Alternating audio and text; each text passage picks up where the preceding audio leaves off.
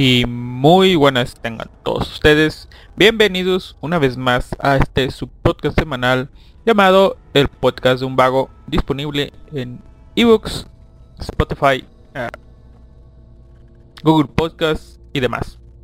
Cosas que Anchor me permita distribuir. Bienvenidos, les habla su servidor Alistair y si conocen el opening ya podrán imaginar la serie. Bueno, supongo que ya leyeron el título, pero sí. Este es un podcast con temática de Sao. ¿Sí? Esta vez vamos a hablar de Sao. Será corto, si será largo, no lo sé. La verdad.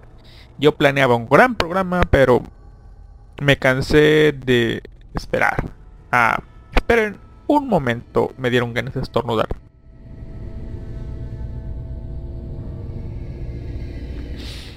Ya volví. No sé por qué no me dieron ganas de estornudar antes, pero bueno, sí, como les decía, este será un programa de SAO, sea corto, sea largo, no sé.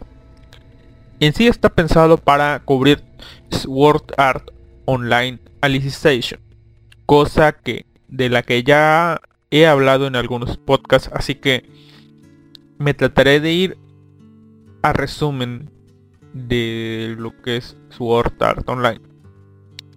¿Por qué? Porque hay algunas personas que no van a ver la serie y bueno, tal vez busquen saber de pues de la serie, ¿no? Si eres de las personas que va a ver Sao en algún punto y no se quiere spoiler, pues bríncate el podcast, no hay problema. Si ¿qué más? Si pues no sé, simplemente me dieron ganas de hablar de Sao. Escribí, escribí, ¿cómo se llama? Escribí. Esperaba poder hacer el podcast este de Sao con el soundtrack de Sword Art Online Alicization, pero ya es 27. No. Perdón. Estamos a mayo. Siento. 27. Ah, qué, diablos, no. Es el primer podcast de mayo primer podcast de mayo. Y mm, bueno, sí, o sea, el día 24 de abril iba a salir, sí, 24 de abril iba a salir el ¿cómo se llama? el OST, pero me enteré de que va a salir en con los Blu-rays, así que de aquí a que ripeen un Blu-ray y saquen el soundtrack, mejor me espero. Digo mejor me espero, mejor dejo de esperar y hacemos el podcast con los recursos que tenemos, ¿sí? Ahora, como les dije, este va a ser un podcast sobre Sword Art Online Alicization. Pero, ¿por qué no hablamos un poco de todo SAO desde el comienzo? ¿Sí?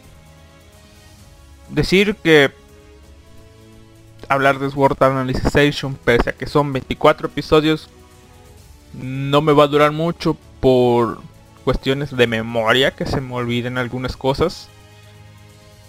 Pasa que todavía no se asientan muy bien en el cerebro. Incluso dejé el episodio 24 y el episodio especial 360 para verlos. Los acabo de ver justo ahora y me dejó súper, súper hipeado. Así que, ¿qué más decirles, no? Comencemos con Sword Art Online. ¿Sí? Pero, como les dije, si vamos a comenzar, pues comencemos desde el principio de los principios. Sao es una idea que surge en la cabeza de una persona llamada Reki Kawahara. Allá por el año del 2002, él escribió esta novela y la publicó de forma online. No estoy seguro si capítulo por capítulo como las web novels de ahora o si simplemente la publicó toda y ya. No es algo tan grande. La historia original de Sword Art Online es lo que cubre el arco de Aincrad. Es decir, Sword Art Online principalmente fue escrita como Aincrad, un solo volumen.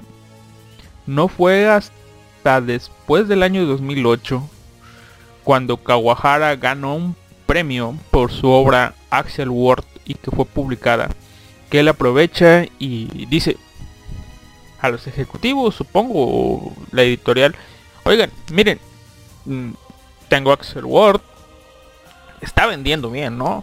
Imagínense que tuviera otra obra. Ah, no, esperen, tengo otra obra. Se llama Sword Art Online. ¿sí? Así es como para el año 2009 comienza a publicarse esta light novel.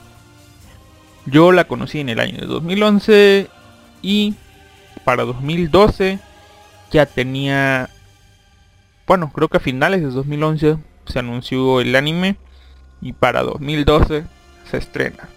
Así que teniendo un poco más de contexto de cómo nació Sao, vamos a ver ahora sí de qué habla Sao.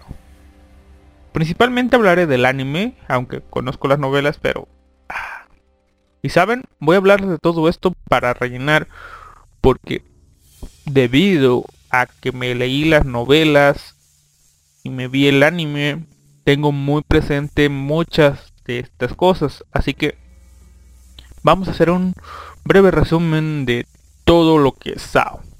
¿Sí? A grandes rasgos. Así que si son personas que apenas están viendo Sword Art Online en Canal 5, que por cierto, al fin se estrenó en Canal 5. Ya, pues pueden, les digo, saltarse el podcast. Igual, no hablaré mucho de los detalles, pero sin...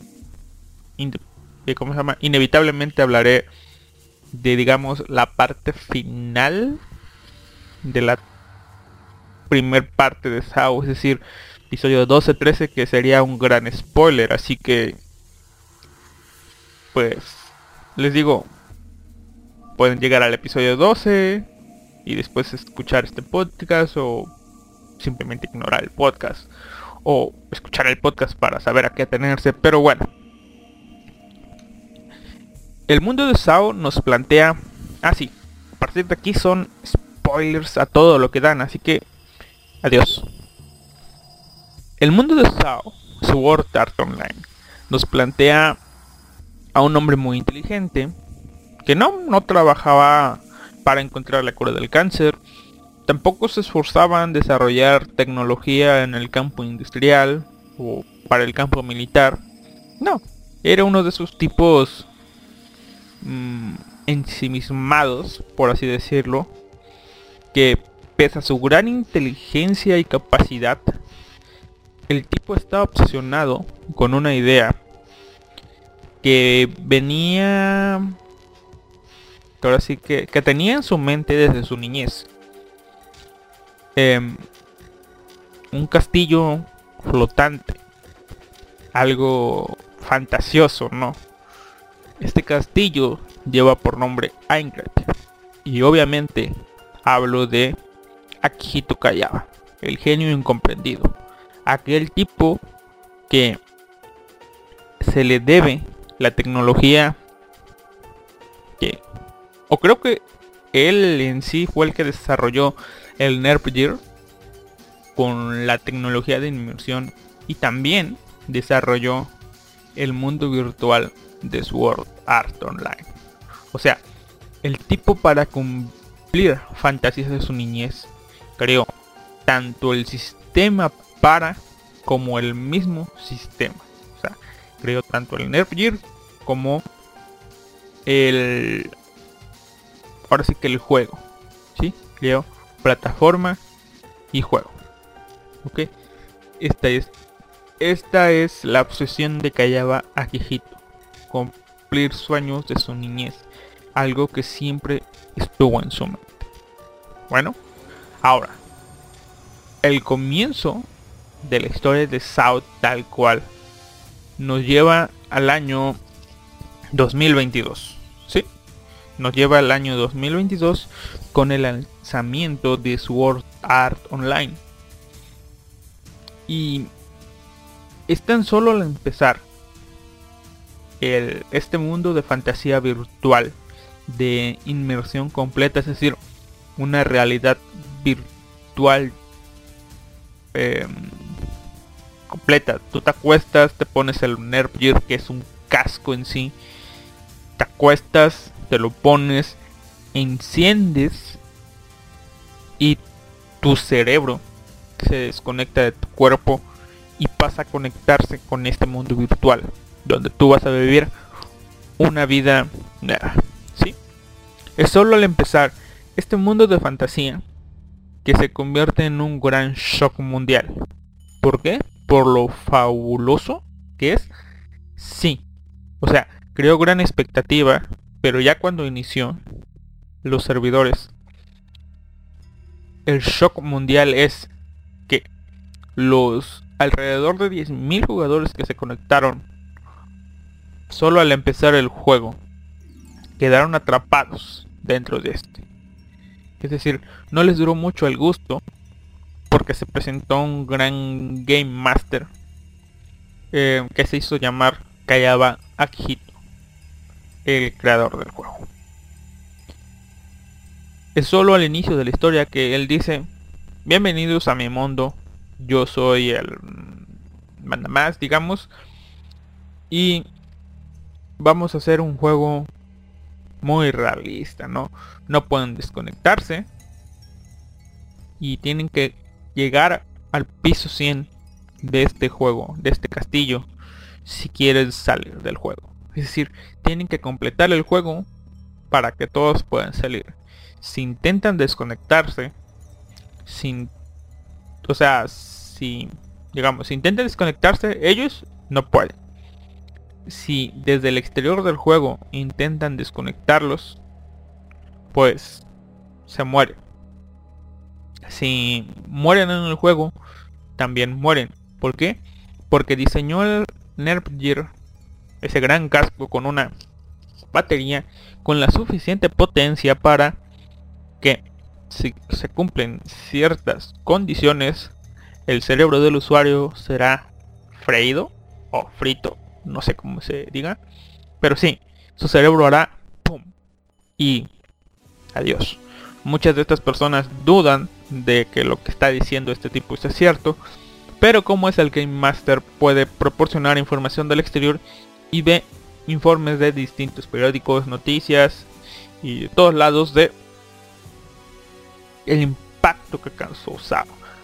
Porque ya hubo gente que ha muerto porque sus familias intentaron desconectar el juego y cerebro frito. Así que con esta gran realidad, todas las personas se... Ah, algo gracioso de aquí es que reciben el un espejo que los hace ver como en realidad son. Es decir, si tenías un avatar de mujer, un avatar de alguien sexy o no sé, vas a transformarte en tu verdadero yo. ¿Sí? Entonces, ya se estableció de qué va Sao, el juego de la muerte. Tiene que completar el piso 100. Y mm, bueno, Sao a partir de aquí seguirá la historia de Kirigaya Kazuto, alias Kirito, que fue un beta tester del juego, es decir, ya conocía los primeros conocía las primeras cosas del juego, es decir, las primeras ciudades, prácticas, técnicas, todo, ya lo conocía. Y aquí es donde empezamos el gran resumen de SAO, sí, no se preocupen, aquí vamos a meter el acelerador a X100 y vamos, debido a ciertos lloriqueos, porque no puedo llamarlo de otra forma, de, de los demás jugadores, no todos, Kirito termina siendo llamado Bitter, una, un, corto para beta tester y cheater, es decir, el que testeaba el juego y un tramposo, un Bitter. El arco de Aincrad se desarrolla, bueno, no sé, se desarrolla en subir al piso 100 y ser libres, pero es aquí donde comienza lo que es el enfoque con el que ves esta novela. Muchos quedaron conformes porque mm, trataron de ver Sword Art Online como una serie de acción que sí lo es y de aventura que sí lo es pero buscándole el tema de oh yo soy gamer quiero ver una historia de un gamer y llegar al final vencer jefes y todo eso no pero desde el momento que leí la novela y sí al principio pensé que era así con el paso que lo leía yo dije wow esta es una bonita historia de amor es decir, yo la vi con un tono de vista romántico con elementos de juegos. Cabe decir que no soy un gamer y tampoco me gustan tanto los juegos como este tipo, pero eh, pues sí, supongo que por eso me gustó, ¿no? Y cuál es el tema aquí, que el arco de Aincrad, es decir, el primer volumen, desarrolla firmemente la relación entre Kirito y su protagonista femenino o protagonista, no sé cómo quieran verlo, llamado, o llamada mejor dicho, Asuna. Tanto que en cierto punto dejan de pelear en el frente y se compran una casita en el piso 22 frente a un lago y viven sus vidas normalmente como una pareja de recién casados, que de hecho creo que incluso se casan en el juego, es decir, comparten inventarios y más cosas, ¿no? Es decir, son una parejita.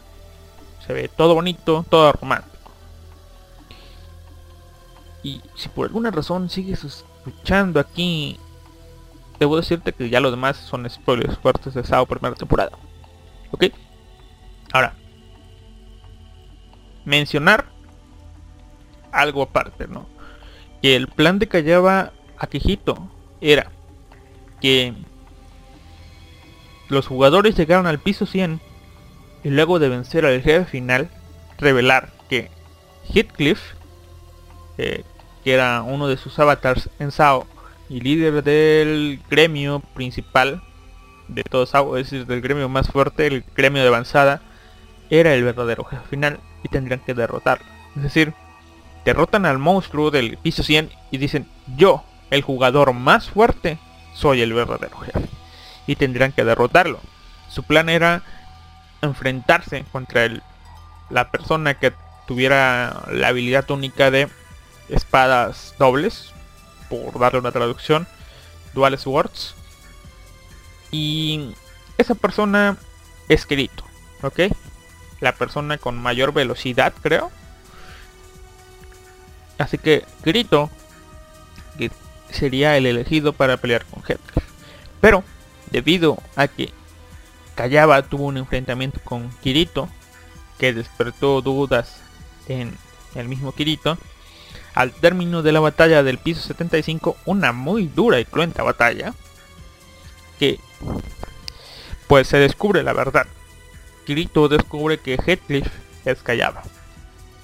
Y luego de intercambio de diálogos, donde ya se nos hace muestra de todo lo que les he dicho antes sobre Kayaba, pues pese a que Kirito pierde y llega a la barra a cero, eh, Kirito se les arregla para matar a Kayaba y no queda más que dar el paso final que es la autodestrucción de Sao y la liberación de todos pues todas las personas. ¿Por qué? Porque de cierta forma ya completaron el juego, vencieron al jefe final. Ahora, en esta parte es algo que como no recortaba bien, no sabría decir qué cosa cómo es, ¿no? Es decir, Kirito pierde antes. Sí, sí, me, me ahorraré los comentarios porque son spoilers, así que sí, estoy spoileando, pero me ahorraré la situación por el que Kirito atacó con tal furia a Kayaba. Y aunque Kirito es asesinado, su barra llega a cero. Y está a punto de morir. Y que debió desaparecer, logra terminar con la vida de Kayaba que también llega con su barra a cero. Ahora aquí no recuerdo la novela si dice algo o no, pero supongo que son interpretaciones. Kirito ganó, es decir, pudo dar una estocada más por el, como lo dicen, es un Garis 2, por el poder de la jodida trama, o es que callaba pese a que era el verdadero jefe final y podríamos decirlo es el malo de la historia. Inconscientemente dejó vivir a Kirito un poco más para que acabara con su vida para que sí aunque no fuera como él lo planeó lograra cumplir ese sueño de que el héroe matara al jefe final al rey demonio es decir a él mismo y así poder terminar Sao aunque faltaron 25 pisos. No sé, son cosas que pasan, ¿no? Pero bueno, después de... De que Kirito murió, ya lo tengo que decir, ¿no? Asuna murió. Y Kayaba murió. la destrucción de Aincrate comienza. Comienzan a liberar ah, todo lo que son las comienzan a liberar a todas las personas y empiezan a salir y les dice Kirito y Asuna hacen la promesa de verse en el mundo real, se dicen sus verdaderos nombres y creo que sus verdaderas edades, no sé. Después de eso pasamos ya al mundo real. Kirito despierta y va en busca de Asuna. Pero aquí... Aquí... Pausa. Pausa. Pausa. Eso es Aincrad. Pero durante todos los episodios del anime estuvieron metiendo historias del volumen 2 que vinieron a complementar lo que pasó en Aincrad. Es decir, vinieron a meter a... Mm, vinieron a convertir a esta relación entre dos en una relación que podría decirse que es como un harem. Es decir, metieron a la chica domadora de bestias, metieron a la chica herrera, y también metieron a la hija de Yui y Kirito, una inteligencia artificial llamada Yui. Así como también otras mini historias las metieron dentro de estos dos episodios. Y aquí pues digamos que se nos presentan a todos los demás personajes de Sword Art Online. ¿Ok? Todos, todo el Team Kirito se presenta aquí. Pero lo que importa en realidad de la historia de Kirito Asuna y eso, ¿no? Bueno, la cosa es, despiertan, despierta Kirito, pero oh, sorpresa se da cuenta de que, pese a que la gran mayoría de los jugadores de, de Sao despertaron, algunos otros quedaron atrapados. Quedaron atrapados en el juego y entre ellos está Asuna. ¿Por qué? Por motivos políticos.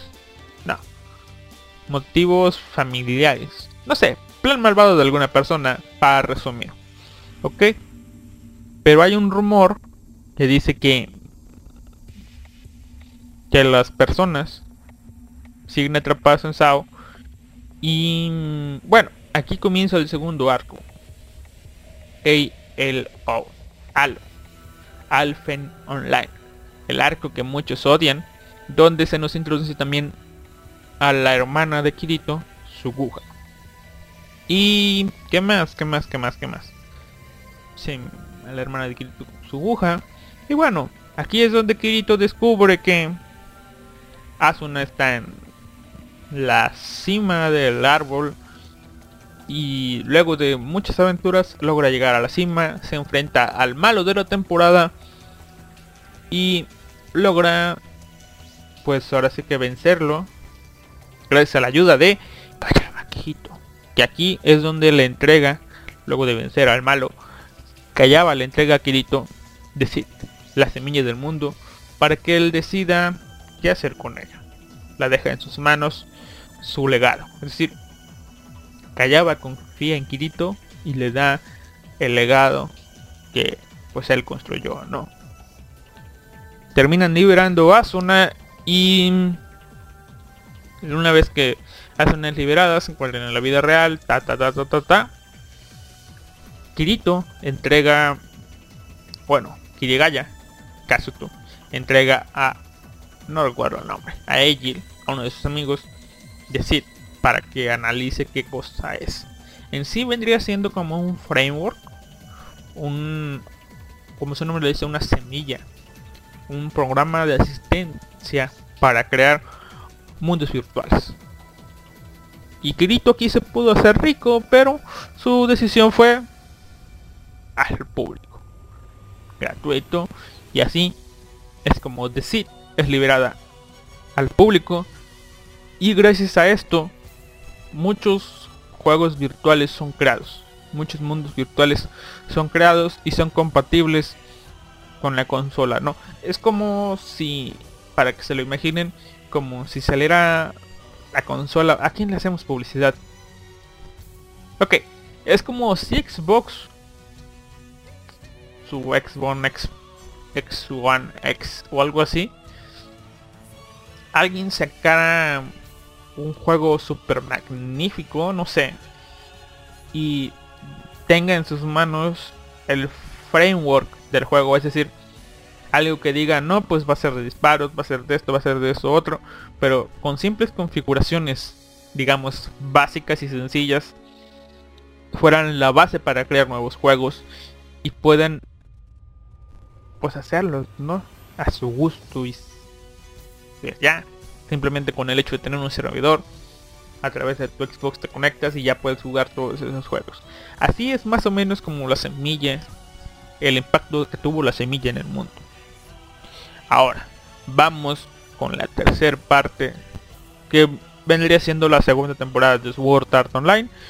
Sword Art Online 2 que cubre el, halo, el arco de GGO, Gun Gale Online aquí se nos presenta a otra chica, sí, otra chica más. Kirito, el cazador de Pokémon. En este caso, el cazador de chicas. Kirito es este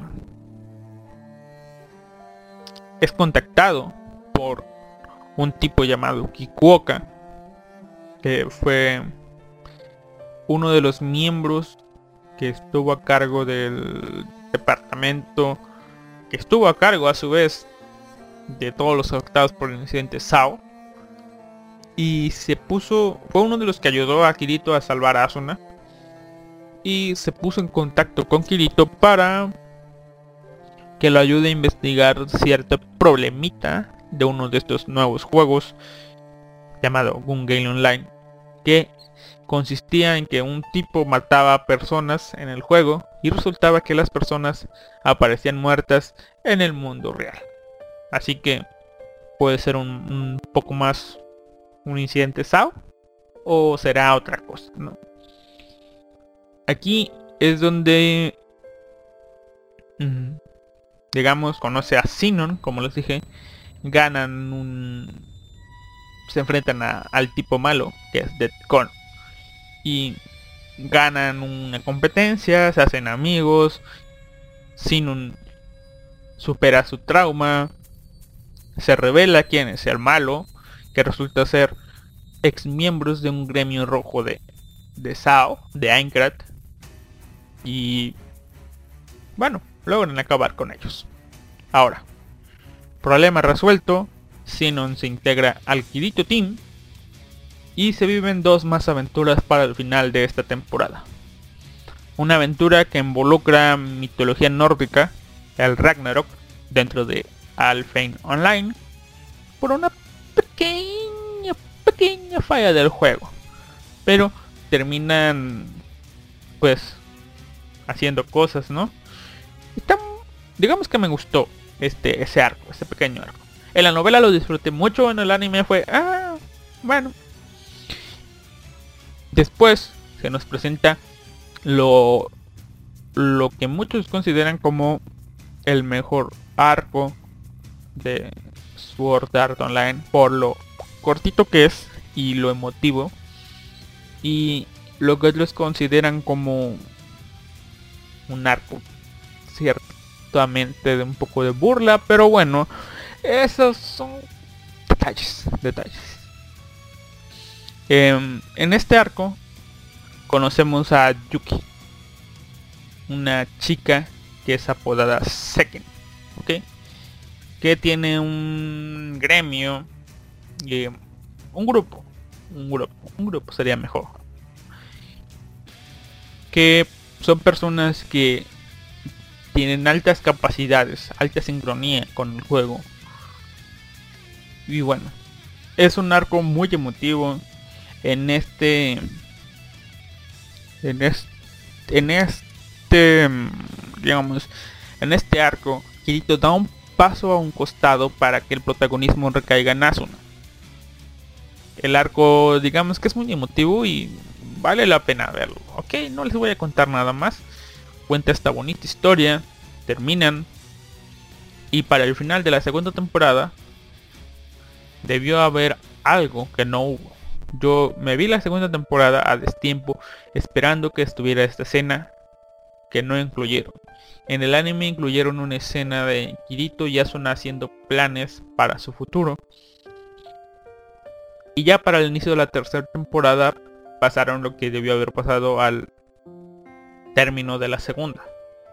Es decir, Kirito y Asuna después de estos planes del futuro, regresando a su casa, son atacados por el miembro restante del clan este el clan rojo Aincrad en la vida real porque no habían atrapado a todos los cómplices del incidente GGO y este tipo intenta atacar a ¿Cómo les digo?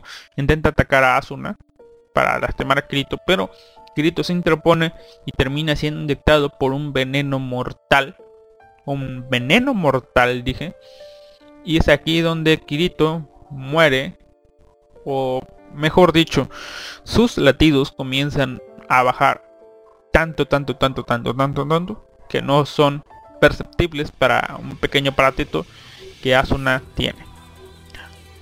Ahora, eh, ¿qué más? Sí, bueno, aquí ya vamos a dar comienzo al Sword Art Online Alicization Sería genial que les pusiera el opening, ¿verdad? Pero la verdad es que... No. Estoy viendo la duración de este programa y creo que vamos... Vamos algo rápido. Y va a quedar corto. Así que... no lo alarguemos innecesariamente. Vamos a lo que vamos. Quedan 24 capítulos de este resumen. Ya resumí lo que son 48 capítulos. Me sorprende. 48. 48. Sí. Bueno, ya les había hablado antes de digamos que lo que es la primera temporada de Sword Art Online los primeros dos episodios, pero vamos repitiendo lo más importante. Kirito es llevado a un hospital, hospital, pero es secuestrado entre comillas en el camino. ¿Por qué? Porque resulta que Kirito había formado parte de un experimento de una empresa llamada RAT. R-A-T-H. RAT. Esta empresa pues era encargada de, mm, de cierto experimento, Kirito participaba en él y entonces, entonces, entonces, ¿qué tenemos aquí? Pues Kirito digamos que está en peligro de muerte, así que fue secuestrado, entre comillas, para salvarle la vida. Fue puesto en una máquina con la esperanza de que les diera tiempo para salvarlo. No se nos ha explicado mucho de eso, pero bueno, Kirito está en la máquina. Lo introducen de nuevo al juego para que su cerebro no sufra tantos daños. Así que ahora vamos, vamos, vamos, vamos. Sí, vamos vamos rápido, ¿no? Vamos a tomar lo que pasa en el mundo real. ¿Qué pasa en el mundo real? Kirito es secuestrado, hace una se descubre esto, que Kirito no está donde debería de estar y busca ayuda de la persona que ayudó a Kayaba para que ahora sí que le ayuda a infiltrarse en Rat, lo cual logra. Aquí es donde Asuna logra ingresar a Rat y descubre qué diablos está pasando. Kirito, como les dije, participaba en un experimento con el objetivo, un estúpido objetivo que a algunos se nos va olvidando, pero sí, un estúpido objetivo del gobierno japonés el gobierno japonés quiere que el mundo ya no sufra tantas pérdidas humanas en la guerra, así que deciden crear una inteligencia artificial capaz de asesinar. Sí, así como suena, así de tanto como suena, ya lo hemos dicho antes, el gobierno japonés, las fuerzas de defensa, quieren crear una inteligencia artificial que sea capaz de matar gente. Ellos usaron el sistema de la semilla para crear un mundo llamado Underworld. Quisieron crear inteligencias artificiales, en este momento no recuerdo cuál es cuál, pero están dos tipos de metodologías, por así decirlo. Em, la tecnología top-down y bottom-up. No recuerdo cuál es cuál, pero digamos que una es capaz de reaccionar debido a todos los parámetros que tú metes y tú interactúas con ella y en base a lo que sabe te responde. Si no sabe algo, te, te manda algo a una respuesta preprogramada para pues evitar un error grave, ¿no? O un desconocimiento y ¿qué te vuelves a preguntar, no? En cambio, el otro tipo es una inteligencia artificial más completa, está hecha para que aprenda. Es decir, este tipo de inteligencia es lo que quieren crear y como no pueden, ¿qué es lo que hacen? Deciden escanear un cerebro humano, virtualizar un cerebro humano. Lo primero que fueron fue escanear el cerebro humano de uno de los investigadores y aparece una vez que dicen, pero esto falló, así que nos muestran cómo es que falló. Prenden una computadora donde está la inteligencia artificial creada a partir del cerebro de uno de los investigadores y saluda con total normalidad. No hay problema, esta inteligencia funcional sirve hasta que dice, oye, yo soy tú. O sea, el tipo real le dice, oye, yo soy tú. Y dice, no, yo soy yo y tú no eres yo. Y, comienza a crear un pequeño problemita. un problemita de que como escaneaste un cerebro tal cual de una persona adulta, digamos que tú una vez que tú duermes y despiertas y no ves nada, pero puedes interactuar con el exterior, es decir, simplemente tienes los ojos cerrados. No ves nada, no sientes nada, no hueles nada, pero puedes escuchar y hablar con las personas. Y de pronto te dicen, oye, tú que estás ahí, que me estás escuchando, em, digamos que eres un software, eres un programa y tú al ser una copia exacta del otro y funcional, supongo yo, ah, dices, no, yo soy una persona, yo tengo un cuerpo. En estos momentos no veo, pero te puedo escuchar, así que sí, yo soy yo. Y le dicen, no, tú eres una copia, una inteligencia artificial como tú eres el investigador, sabes qué es eso de una inteligencia artificial y dices en serio y yo, ah, no, yo no soy, yo, yo soy una, yo, yo, yo, error, error, error, error, error, explota, sí, explota.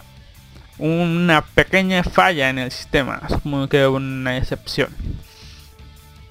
Y al ver ese gran problema de que no pueden manejar una conciencia de un adulto, ¿qué deciden hacer? Lo más lógico, ¿no?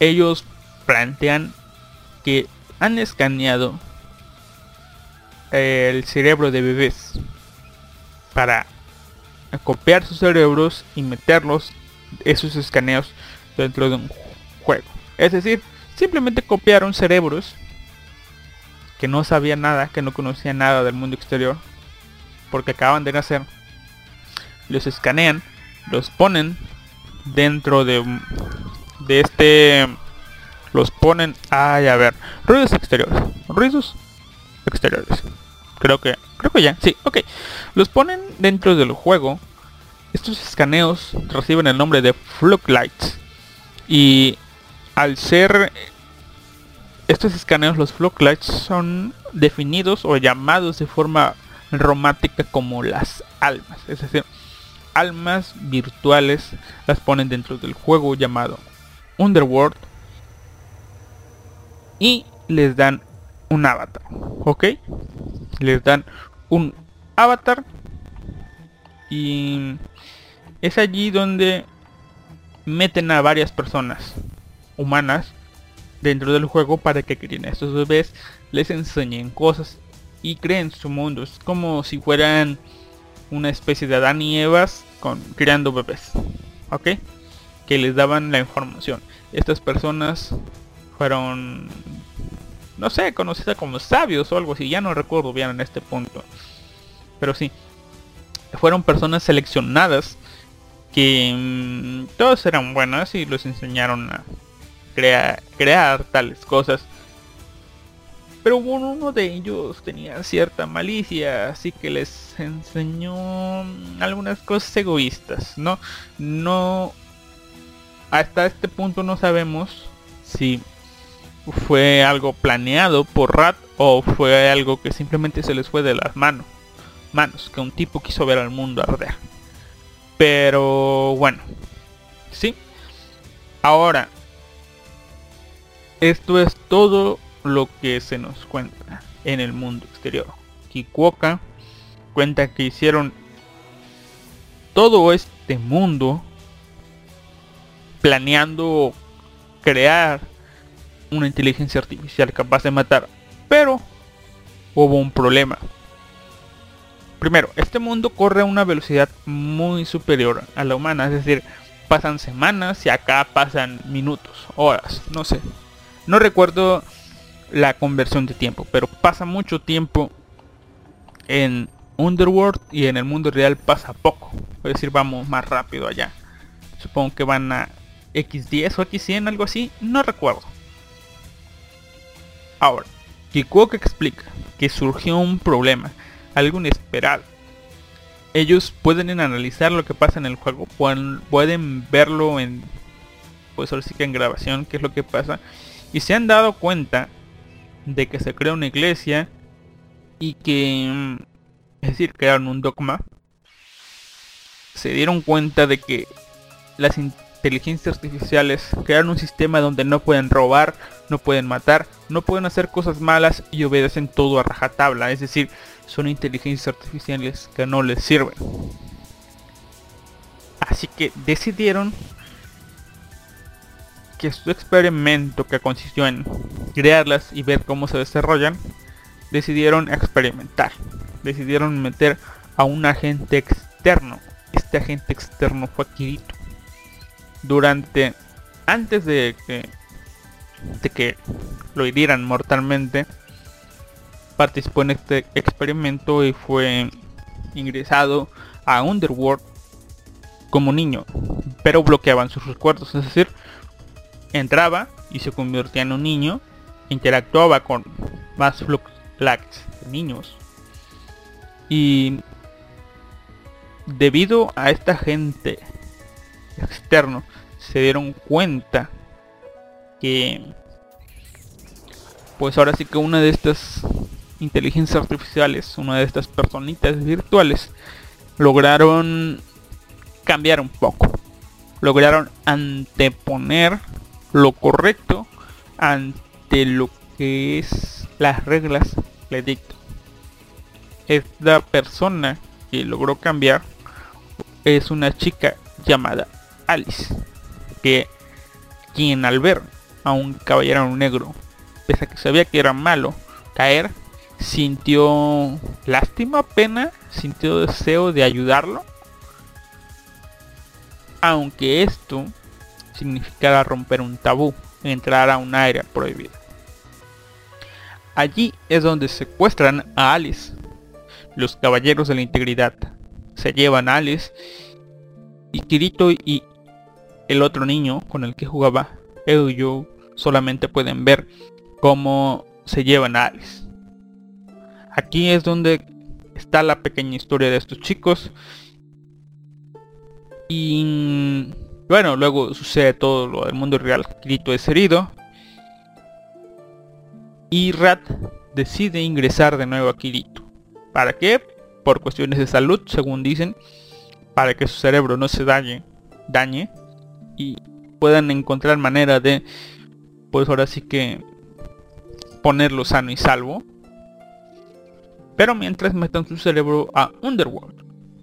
Y aquí ya nos dejamos de un lado lo que pasa en el mundo real y vamos a lo que pasa en Underworld.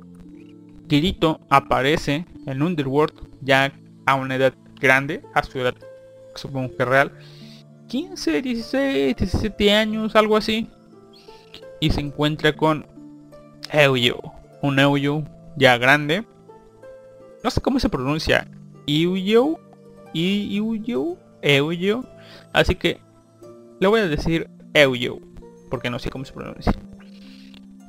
Y sí, se encuentra con este chico rubio, que no sabe quién ha escrito, y Kirito no recuerda muy bien a este tipo todavía. O no estoy seguro si lo recuerdo o no. Pero bueno, se hacen amigos.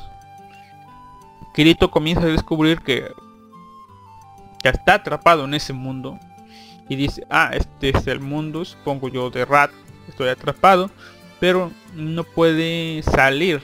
Ah, pequeños malos recuerdos, ¿no?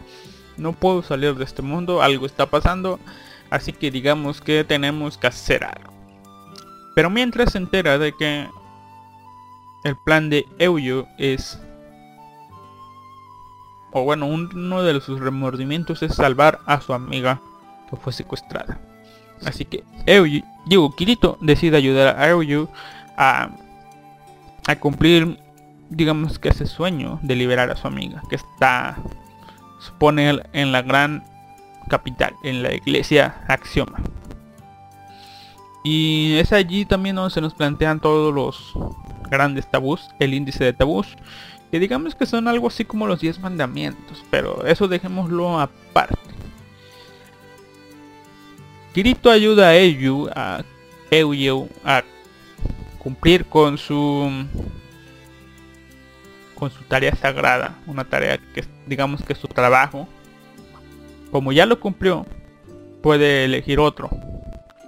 elegir él mismo otro. Y elige ser caballero, al igual que Kirito, dice que él es caballero.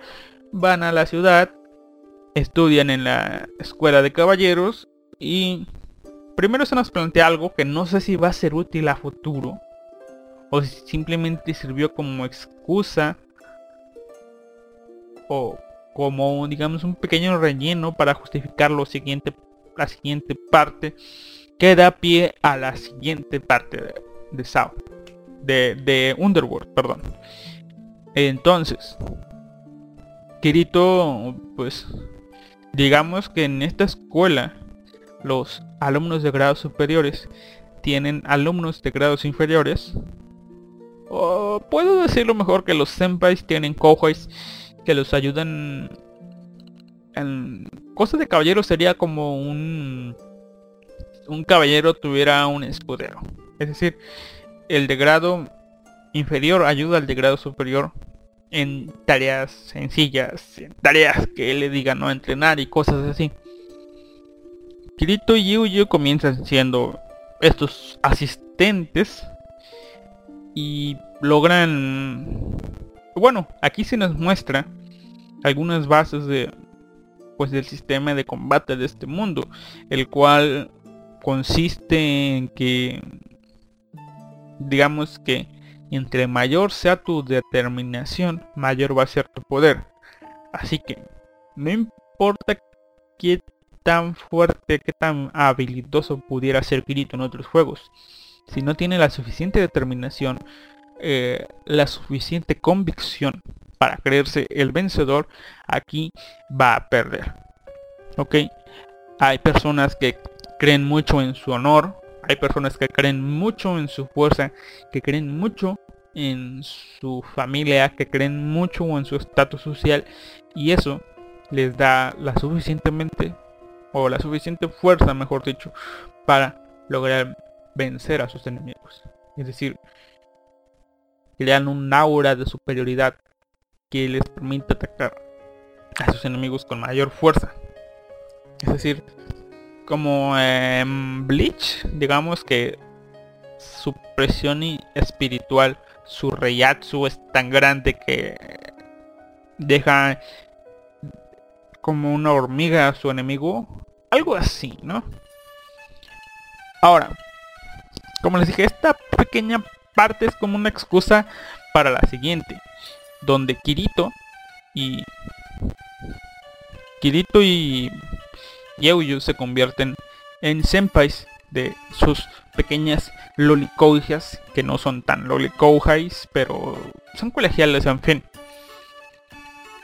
Donde conocen o interactúan a dos nobles hijos de puta que se enfrentan con Kirito y Euyu, tienen diferentes rencillas y como venganza llevan a cabo un plan que ya he contado antes creo, pero vamos. El plan consistía en atormentar a la Kouhai de estos nobles y que esta Kouhai les dijera a las de Kirito y Euyu que si las pudieran ayudar, para que para Kirito y Euyu suponieran que todo esto era en base a los problemas que Kirito y Euyu tuvieron con los nobles. En fin, todo esto termina que las lolis terminan irrumpiendo en la casa de los nobles. Los nobles hacen acto de pues ahora sí que de su nobleza para castigar a los plebeyos. Y es allí donde se nos plantean cosas que digamos que ya lo he dicho antes, ¿no? Que si está bien hacer una acción buena pese a que vaya contra las reglas o si está bien hacer una cosa mala, despreciable, deplorable, pese a que no, no incumpla las normas. ¿A qué me refiero? Estos tipos quieren abusar de las pequeñitas para darles una lección. Y este abuso es como un castigo que está bien ante el índice de tabús. Y por otro lado está Euyo, que quiere salvar a sus chicas de ser abusadas de ser violadas. Pero al salvarlas de ser violadas, que es una acción buena, estaría irrumpiendo el castigo de un noble hacia un plebeyo, cosa que está bien vista. Así que sería algo así como no dejar que la ley se cumpla y el no dejar que la ley se cumpla es una inacción. Y es allí donde se nos muestra cómo es el sistema del índice de tabús, que ya lo habíamos visto antes cuando Alice rompió el tabú de no ir a, la zona oscura. Aparece una gran cabezota, el ojo de hoyo es muestra un error en el sistema y aquí como Kirito es una persona ajena a todo este sistema puede lograr pues vencer. Atacan y le quitan el brazo a un noble, matan al otro y mientras un noble, uno de los nobles está desangrando y va a morir, le dice al otro, hey, sálvame, tienes que darme tu vida, porque hay un sistema donde compartes tu vida con otro, pero al hacer eso de compartir su vida, como un noble dando órdenes a otro, rompe uno de los tabús también, el cual es no afectar la vida de otra persona y crea una paradoja y pum, explota, tal cual como había explotado el, la conciencia del investigador antes, ¿no? Que Kirito no sabía de esto, pero nosotros sí. O sea, hay un error y Fluclax sobre la sobrecarga y se muere. Y el otro tipo no recuerdo si se muere o no, pero se muere, ¿no? ¿Qué pasa aquí? Pues Kirito y Euyu son llevados a la catedral por haber incumplido las normas. Y es allí donde se encuentran con... Mmm, pues no me acuerdo, creo que Alice 31, es decir, con la Caballero Dorado Alice. Y es donde sabemos qué diablos está pasando aquí.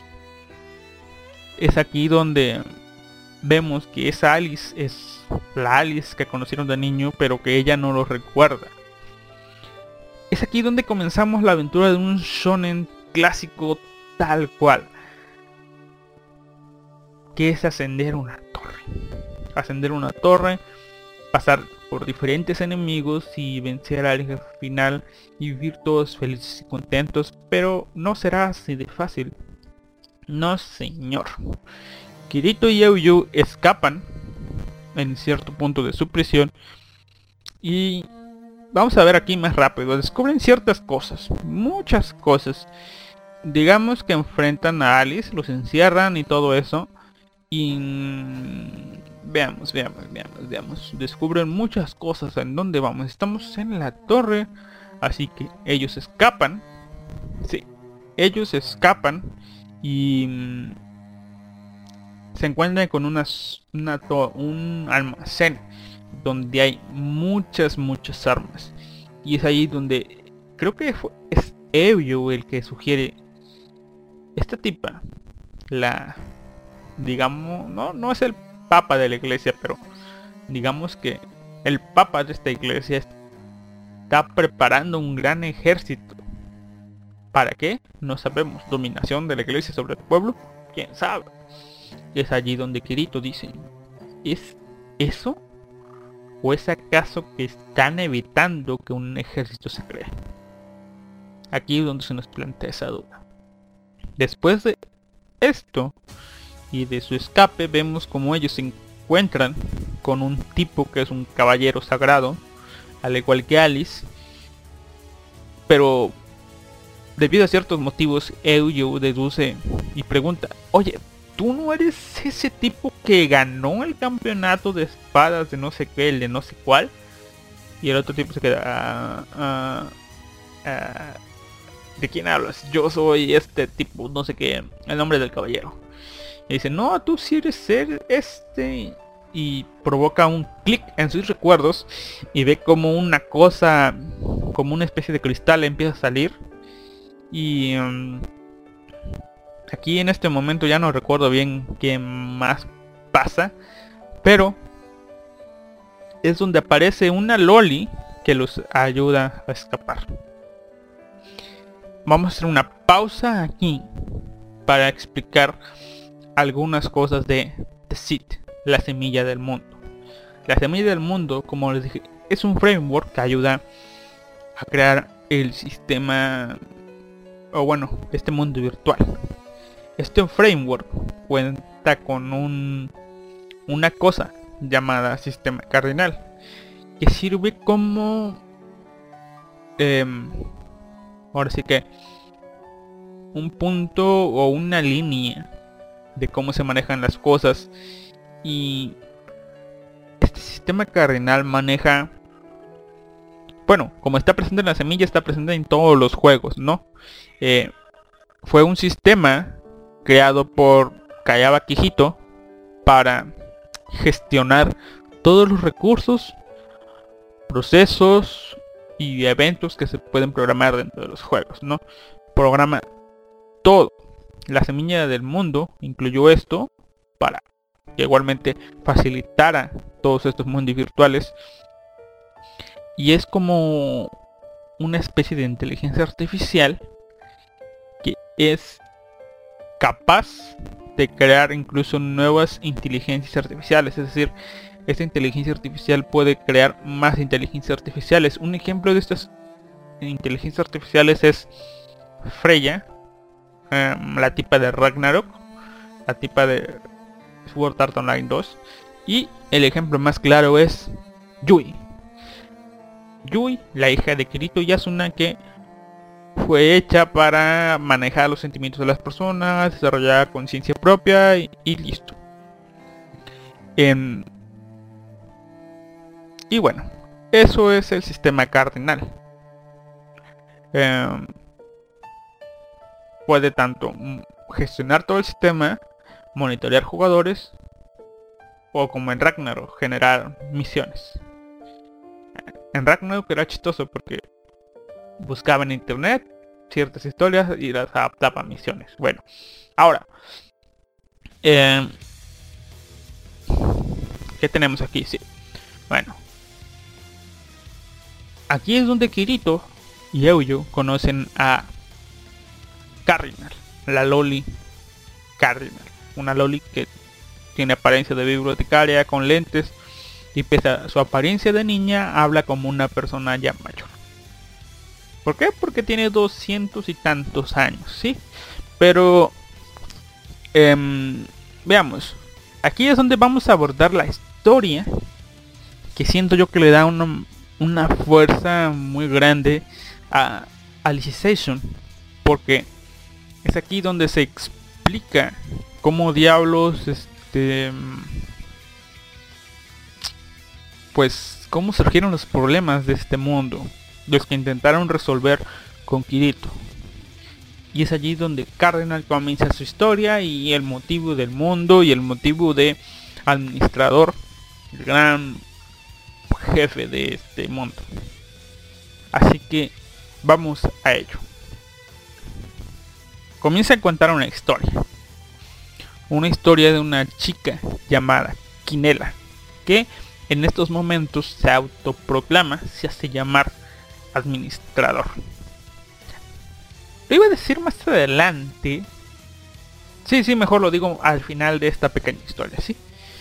Eh, Quinela es este nació no recuerdo cuántos años tiene el mundo, pero hace 350 años, según según los títulos. Y mm, ella es hija de un matrimonio entre grandes familias de ese de pues de, de Underworld, ¿no? Padre encargado de la ciudad, madre ¿cómo se llama? Y la madre era habilidosa, supongo yo. Pero bueno, el padre de Quinela le dio su tarea sagrada, el cual era investigación del arte sacro. Quinela descubrió nuevas artes sagradas que, que no eran conocidas por los demás. Y mediante el uso de digamos que ella, por estúpido que parezcas, fue la única que se dio cuenta que los significados de las palabras utilizadas en los comandos tenían que ver con lo que hacían los comandos. Es decir, tú lo puedes ver desde el principio de la serie, ¿no? Todos los comandos o toda la magia de este mundo simplemente son como una especie de de clases, llamando a métodos, llamando a cosas, no. Son en inglés, es como si fuera una especie de programación de system.cal.esto, llama, o sea, llamo al sistema para que haga esta cosa, para que haga esta otra cosa, le doy esto, le doy esto y no sé qué. Es como invocación de... Es como programación en sí, ¿no? Se dio cuenta de esto. Y así fue como capaz... Ella fue capaz de crear el primer comando ofensivo. La flecha térmica. Y con ella descubrió que al matar otro ser vivo aumentaba sus estadísticas. Es decir, creo que mató un lindo conejito y se dio cuenta que su, sus stats subieron. Así que ella escapaba cada noche de su casa para cazar animales. Básicamente se puso a farmear conejitos y así aumentó sus estadísticas a un ritmo pues sumamente increíble. Se convirtió en alguien muy poderosa para su edad y tomando ventaja de su conocimiento, de su fuerza, Quinela hizo que la gente la viera a ella como un regalo de los dioses, como una enviada, como un mesías, y aprovechó la oportunidad que vio para empezar a crear lo que es la catedral central. central. Nos cuentan que a medida de que el poder de Quinela hacen, bueno, crecía, la gran torre, eh, ¿cómo se llama? Sí, la gran catedral iba creciendo hasta tal punto de que parecía llegar al cielo. Ella, Quinela, fue la que estableció em, pues el sistema de la nobleza, es decir, em, fue la que dijo ustedes tienen más fuerza, pueden oprimir a estas otras. Todo esto para crear una estructura que le permitiera controlar al mundo con mayor facilidad. Y bueno, aquí vemos dos puntos extra de Quinela, ¿no? Por un lado, por un lado la parte de Quinela, ¿no? La parte de Quinela tal cual. Quinela crecía, se hacía más grande y pues em, digamos que en, en sí mismo se obsesionó tanto que estaba allí, controlaba todo, pero no dejaba que nadie la viese. Ella continuaba analizando lo que conocía como el arte sacro, es decir, todas las habilidades. Y cuando se dio cuenta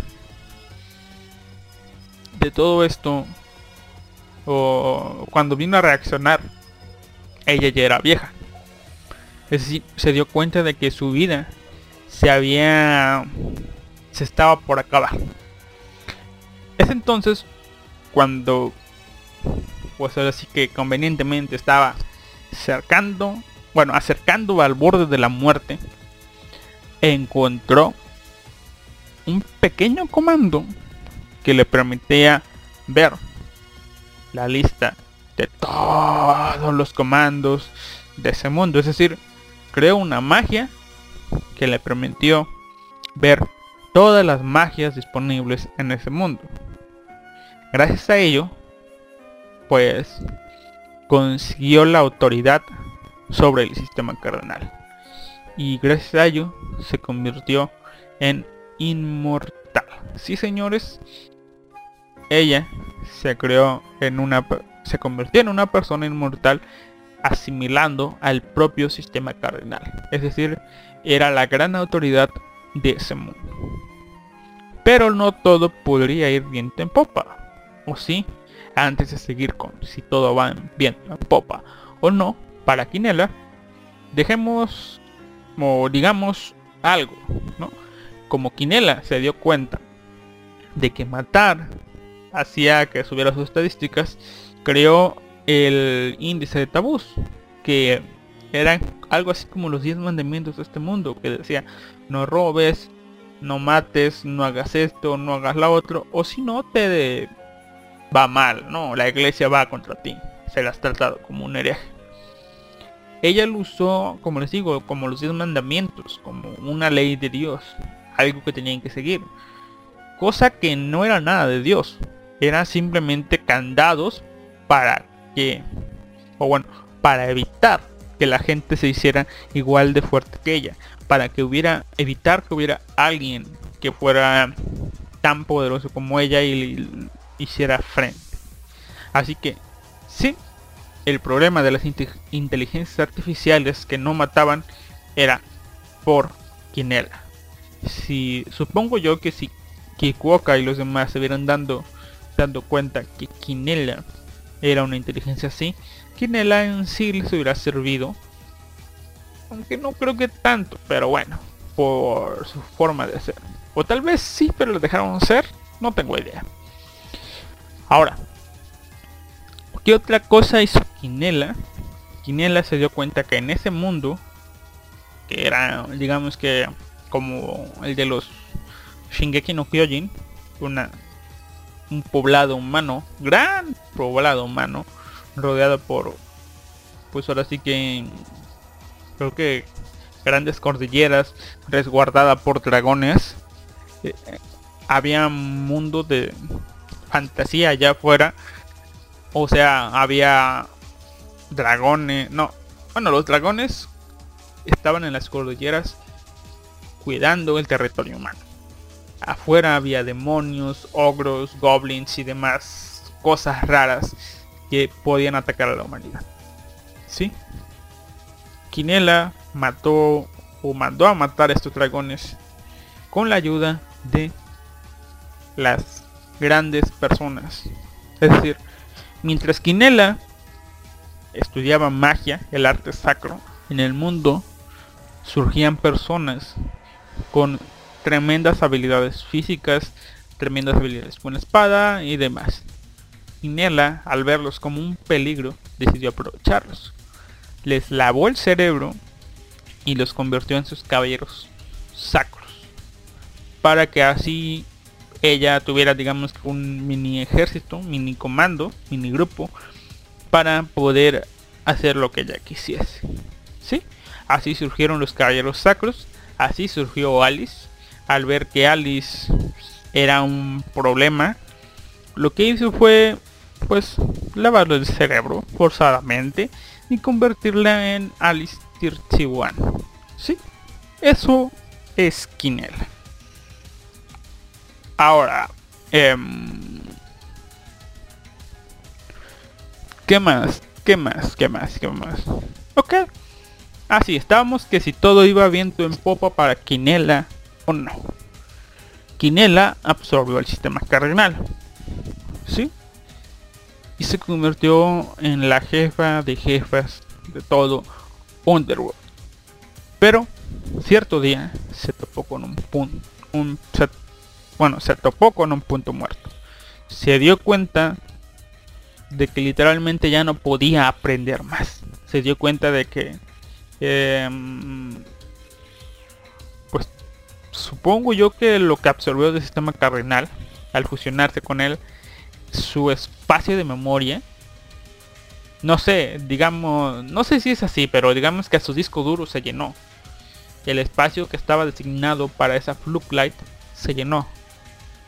No estoy seguro si es cosa de el límite del cerebro humano para aprender o si es el límite físico que le dieron a esa Light para que almacenara pues sus recuerdos, su información.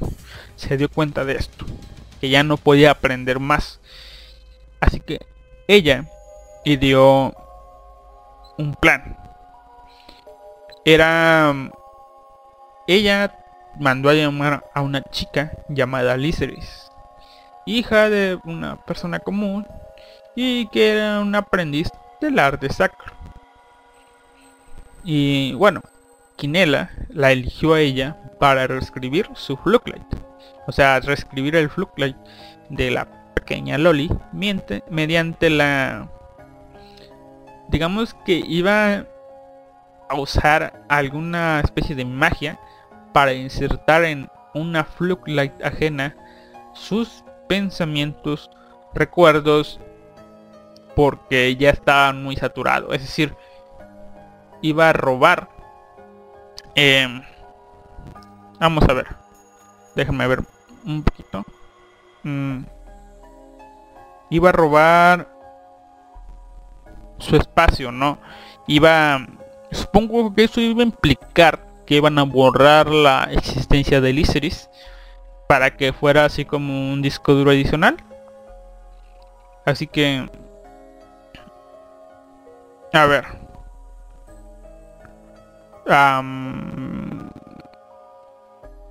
bueno. Digamos que las cosas no salieron bien. Déjenme hacer una pequeña pausa musical.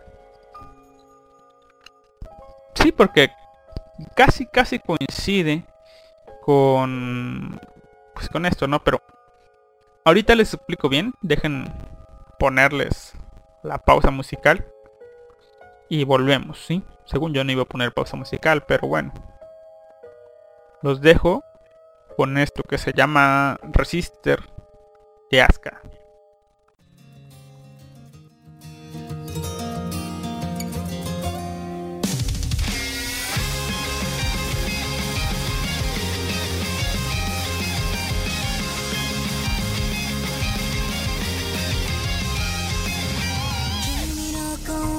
届かない場所では誰も教えてくれなかった。いかんなルール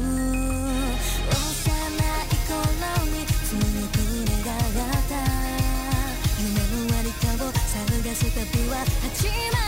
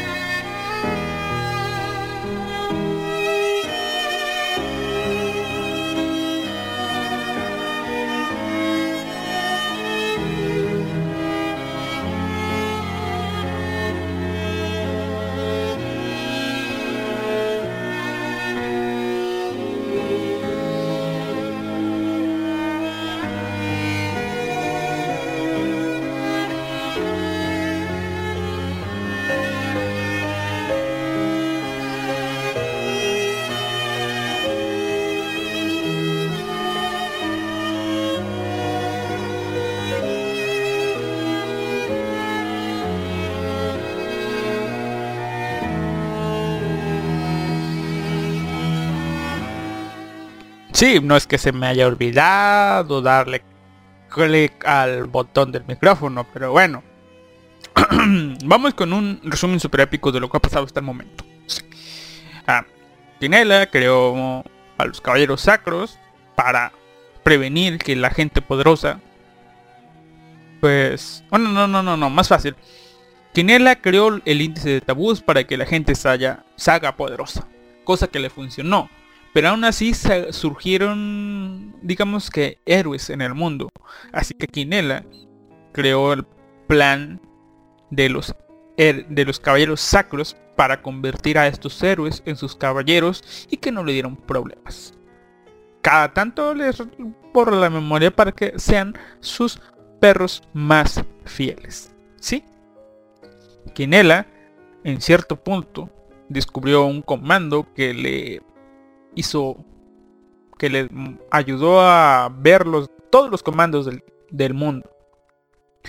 Ahí fue donde obtuvo control sobre el sistema cardinal, el sistema que controla todo. Después, en cierto... Ah, allí, eso fue cuando Quinela estaba a punto de morir. Allí se dio cuenta de cómo volverse más joven, volver a una edad donde ya era bella y hermosa y ganó su inmortalidad y que no iba a envejecer más. Cosa de vanidad, ¿no? Ella que lo controla todo y ya lo sabe todo, se dio cuenta que no podía aprender más. Allí fue donde encontró un plan malévolo que le permitía volcar parte de su información en la Fluke Light de otra persona. Persona que fue elegida aquí, una Loli de 10 años, aprendiz de las artes sacras.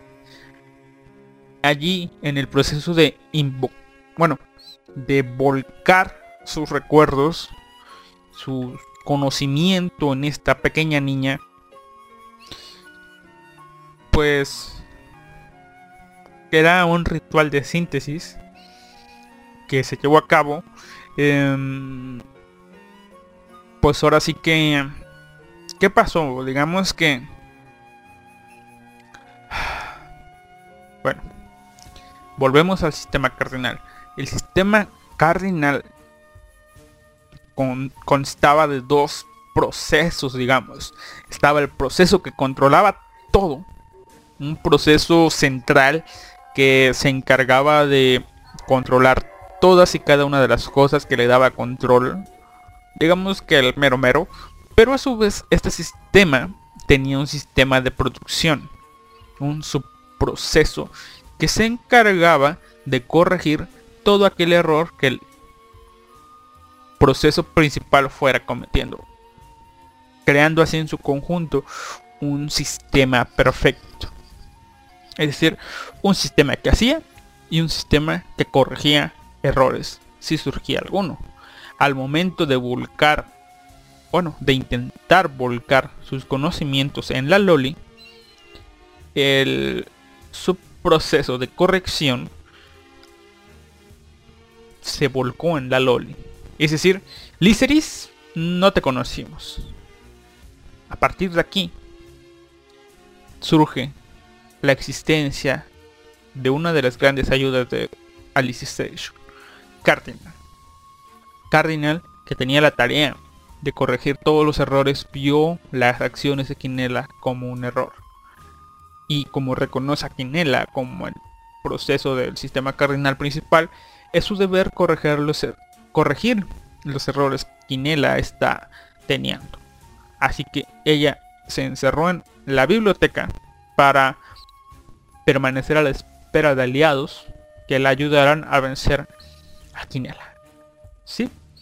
Quinela básicamente en su ambición de ser la más grande creó a su más grande enemigo.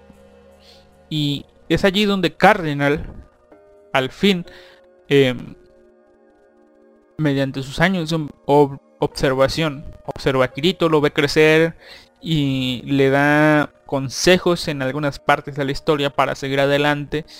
Y una vez que están dentro de la catedral, ella los salva, les cuenta toda esta historia y le cuenta a Kirito el plan que tiene, destruir el mundo para salvarla. Claro, le va a dar la opción a Kirito de salvar ciertas lights para... Ah, supongo que es como una especie de soborno. Sí, puedes salvar a tu familia, pero ah, siempre y cuando me ayudes a destruir el mundo, tu familia no tendrá problema. Así que, ya sabes, ayúdame. Y Kirito acepta.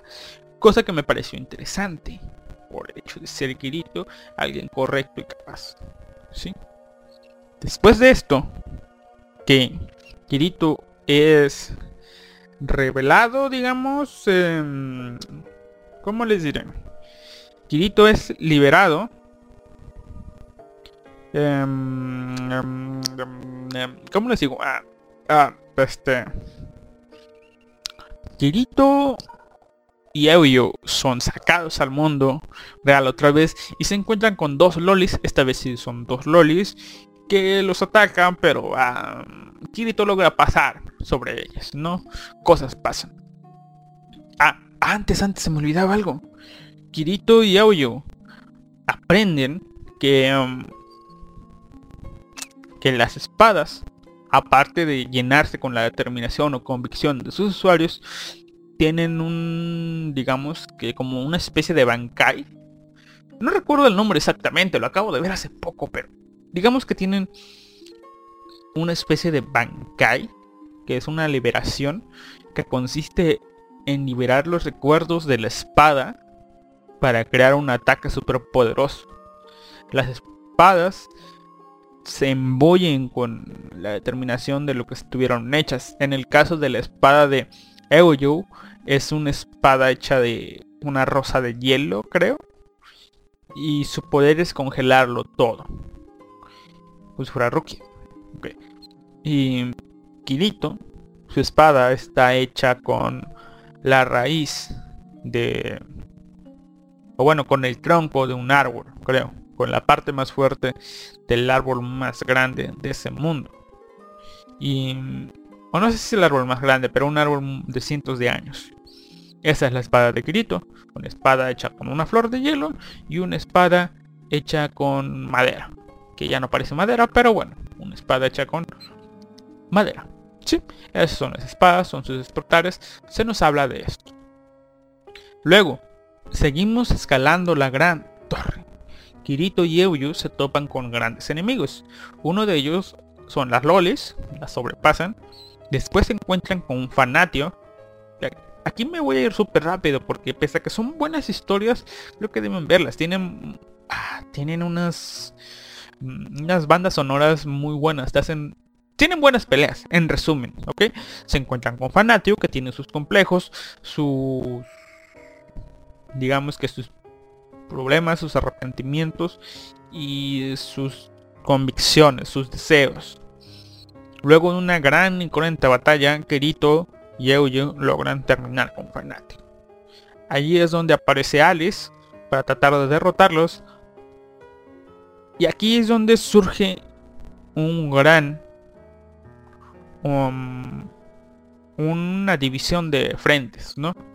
Kirito y Alice son expulsados de la torre por el viento, por uno de los ataques de Alice, ¿no? Y logran salvarse por colgarse de los peldaños de la torre exterior y con su convivencia logran establecer lazos. Aquí es donde se nos pues presenta que pese a que les lavaron el cerebro, llegado cierto punto, cierto momento se van creando preguntas de que si realmente está bien lo que están haciendo y cosas así. Por este motivo tiene sentido que eh, la administradora resete la información de estos caballeros cada cierto tiempo. Ahora, em, Kirito afuera aprovecha para interactuar con Alice, la caballero, y contarle su pasado. Hace un trato con ella que consiste en si terminan todo esto y Alice ayuda, al final em, pues ella aceptará que regresen los recuerdos de Alice, la linda Loli que conocieron. Y aquí se nos empieza a plantear eso que vimos en el anime de la conejita senpai de ¿recuerdan? Donde estaba la hermanita Loli que para que regresara sus recuerdos originales la la existencia misma de la nueva hermanita Loli tenía que morir, cosa que pasó. Ups, spoiler. Y aquí se nos plantea igual. Para que la Alice original vuelva, la Alice Caballero tendría que morir. Es decir, tenía que dejar de existir, dejar de pensar como es. Es decir, son dos almas en una. Son dos formas de pensar diferentes. Una tendría que ser eliminada. Actualmente la Alice Loli está sellada. No sabemos nada de ella. Y la Alice Caballero es la que tiene el control. Eso es lo que se nos comienza a plantear aquí. Bueno, aquí es donde vemos que seres del mundo oscuro están en la misma área de la gran torre sagrada. Es donde Alice comienza a tener más dudas de que si realmente van a poder eh, pues atacar a todas estas gárgolas y a todo este mundo oscuro, así que decide cooperar. Por otro lado, ya estando dentro.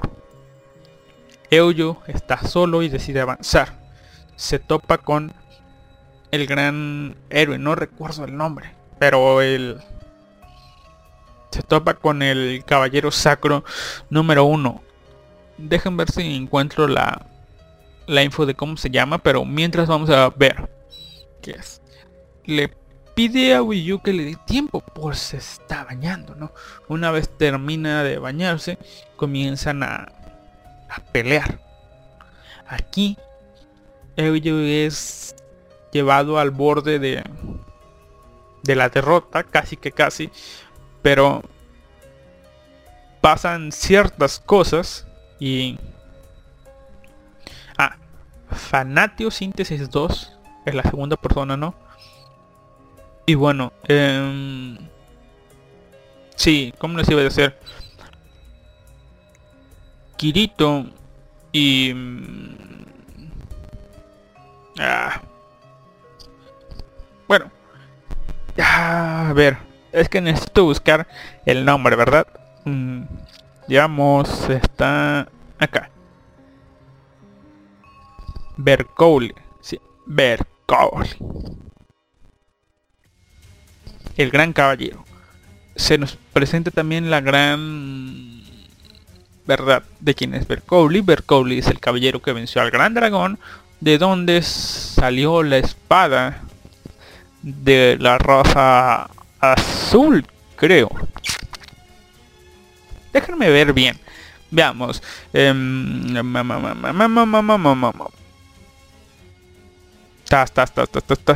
Acá está. A ver, aquí está. A ver. Ah, mamá.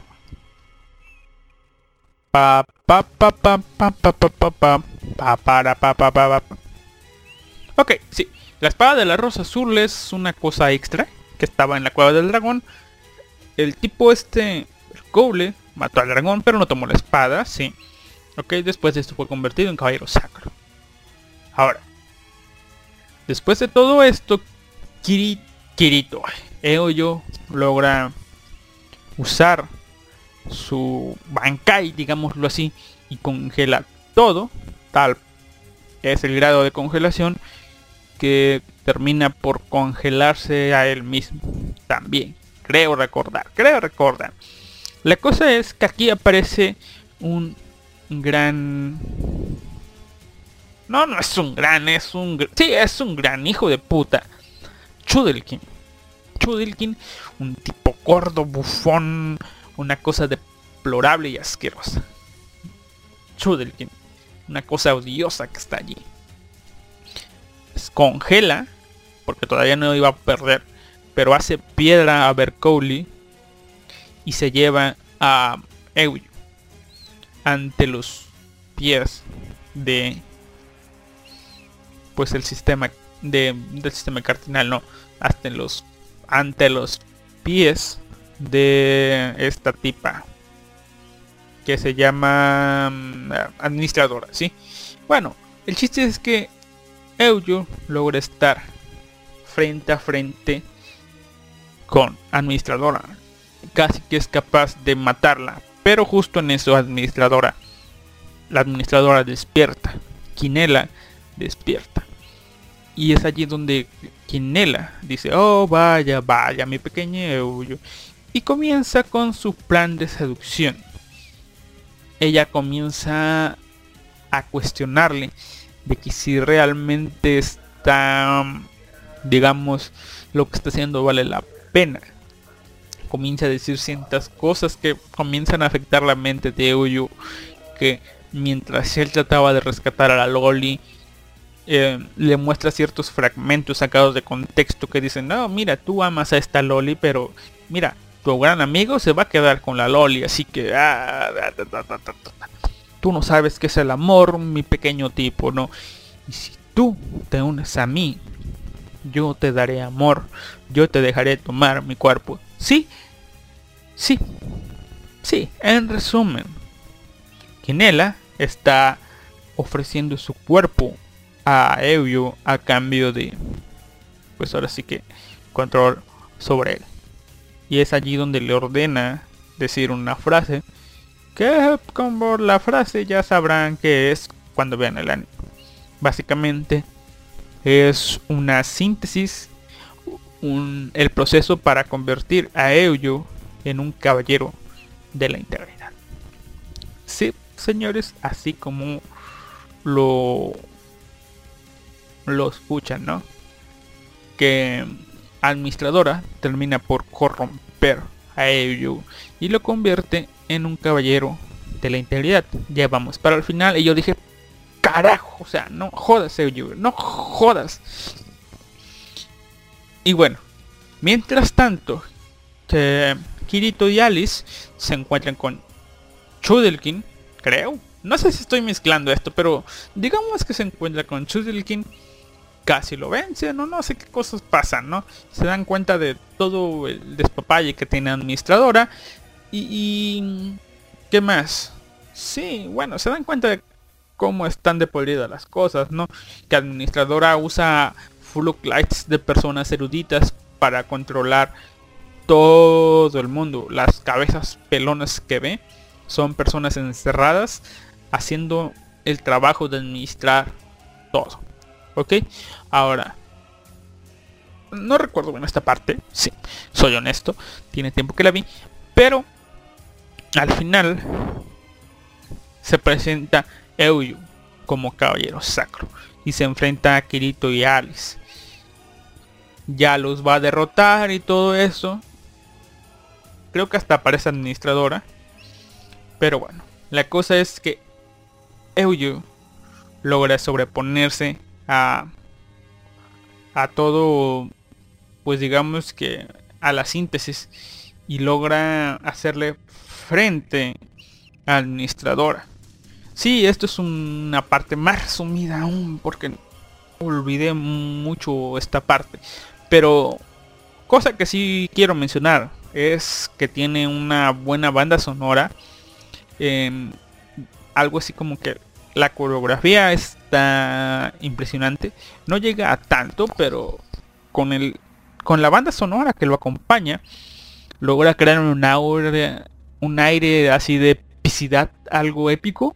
No tanto, pero sí. Bueno. En cierto punto, como les dije, eh, termina de estar bajo control sobre, bueno, con la administradora. Por la administradora, mejor dicho. Y se forman dos bandos, ¿no?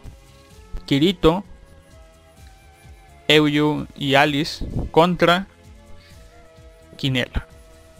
Quinela usa a Chudelkin de otra manera Le dice, um, Chudelkin acaba con estos tipos y Chudelkin, que demuestra ser una persona muy habilidosa con la magia, dice, claro que sí, jefa mía, pero a cambio déjeme tener su cuerpo, déjeme ser uno con usted, déjeme, ya saben, que se la deja tirar, ¿no? Es un corto bajito de mierda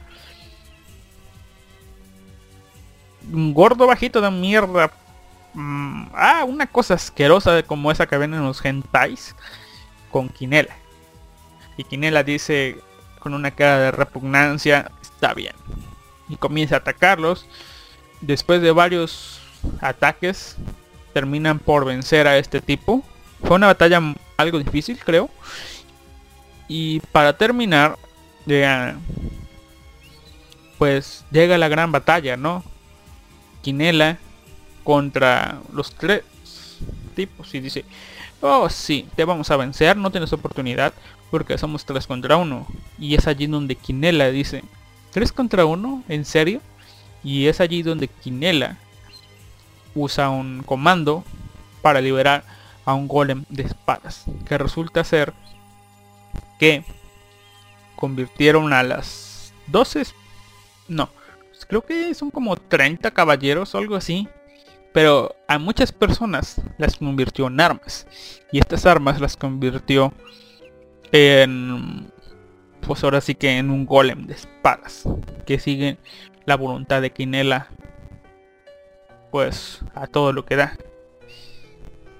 Y aquí en este punto creo es donde se nos revela que no podemos matar a Quinela. O creo que fue antes cuando Euyo intenta matar a Quinela. De que Quinela tiene una protección contra armas. O bueno, que evita que el metal la traspase. ¿Sí? Y por eso no puede ser derrotada. Aparte de que es inmortal, ¿no? Ahora, em, em, aquí es donde comienza ya el final de este arco. Y... Em, creo que aquí es conveniente decir algo, ¿no? La majestuosidad de las batallas contra Quinela es que Quinela todo el tiempo está desnuda. Incluso duerme con ropa, pero cuando despierta se quita su ropa. Cosa extraña les parecerá. Pero si lo vemos desde un punto de vista, aunque no nos dicen este, con su personalidad, tiene algo de sentido el que no ande con ropa, el que tenga, pues ahora sí que, digamos, el que esté desnuda es más allá de... Va más allá de que sea puro fanservice para el espectador, cosa que puede ser verdad, pero digamos que es una persona hambrienta de conocimiento, que una vez que obtuvo todo el conocimiento, lo primero que hizo fue rejuvenecerse, así que podemos intuir que es vanidosa, por tanto, al considerarse ella misma una especie de diosa de ese mundo, podemos hacer una equivalencia con los o con cómo se representan los dioses en nuestro mundo. Cómo ven a ustedes al gran Zeus, a los grandes dioses griegos, a X o Y mitologías, ¿no? O unos van con armaduras, mostrando su, pues ahora sí, su gran poder, o van desnudos, mostrando su majestuosidad. En este caso, Quinela va desnuda, simplemente trae unos listones en los pies y unos pequeños listoncitos en el cabello. Y ya. Esa es Quinela, ¿no? Bueno, para enfrentarse al gran golem de espadas. Eh, usa un comando donde convierte su propio cuerpo en una gran espada. Con conciencia, porque es Euyu, y terminan derrotando al gran golem. Euyo termina súper herido gracias a pues ahora sí que administrador. Y al borde de la muerte lo único que queda es enfrentarse administrador con Alice pero bueno contra Alice y Kirito pero Alice termina pues ahora sí que es inconsciente. Y vamos a la batalla final. Kirito contra administrador contra Quinela es una batalla, digamos, ya muy espectacular. Está al nivel de las demás. Eh, las canciones, bueno, la música de fondo está muy acorde a esta parte de, la escena, ¿no? Pero vemos algo un poco raro, un poco bizarro, porque Quinela en la batalla, no recuerdo quién fue de todos, pero le cortan un brazo. Creo que fue Euyu, le cortan un brazo a Kinela y vemos a Kinela peleando contra Kirito con, con un solo brazo, ¿no? Usando tácticas de espada que Kirito conoce y, y defendiéndose contra las tácticas que Kirito usa, atacándolo con las mismas, ¿no? En cierto punto de este enfrentamiento, Kirito pierde un jodido brazo, ¿sí? Así que literalmente es una pelea de mancos, porque no tienen brazos. Incluso llega más allá. Que Kirito... Ah, no, no, no. Cuando Kirito pierde el brazo, Kirito logra arrancarle el brazo a Kinela. Así que es un cuerpo con dos piernas, un tronco y una cabeza sin brazos contra Kirito. Pero Kinela es Kinela, así que se convierte en una especie de medusa y usa su cabello para atacar a Kirito. Y es allí cuando Kirito, al borde de la derrota, logra sacar un poco más de sí gracias a Euyo, que como pues ahora sí que último último aliento de vida eh, porque sí es un gran spoiler supongo pero Euyo termina muriendo en esta batalla.